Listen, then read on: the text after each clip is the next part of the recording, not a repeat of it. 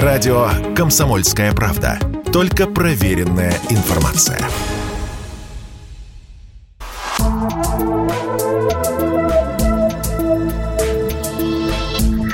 Просто космос. Всем привет, здесь «Просто космос» и я Баченина.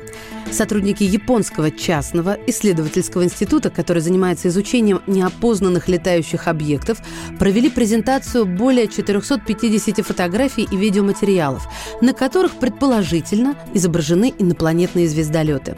Среди опубликованных свидетельств представлены снимки и видеозаписи, сделанные в 2018, 2021 и 2022 годах.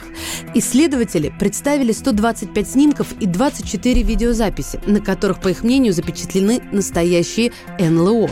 Один объект был увековечен в 2018 году. Два летательных аппарата попали в объектив год назад. И, наконец, четвертый свидетель существования инопланетной жизни оказался в поле зрения ученых совсем недавно.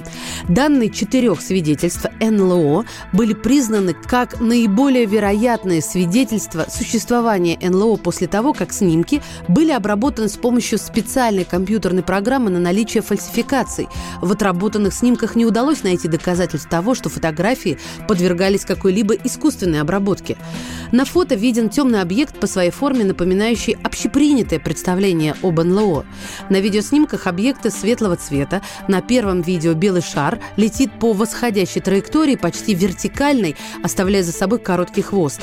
На втором видео запечатлен белый светящийся продолговатый объект, зависший ночью над горами. Я напомню, что совсем недавно китайский радиотелескоп FAST уловил три сигнала, которые могли транслировать инопланетяне. Это техногенные сигналы, которые могут иметь внеземное происхождение, по мнению китайских ученых. По словам главного научного сотрудника команды исследования внеземных цивилизаций Пекинского педагогического университета Джана Тунцзе, аппарат выявил ряд возможных признаков технологической деятельности за пределами Земли. Такое положение дел может указывать на существование технологически развитой инопланетной цивилизации. Отмечаются, что сигналы отличаются от тех, которые принимались ранее. Их удалось зафиксировать радиотелескопом, который является крупнейшим инструментом этого класса в мире.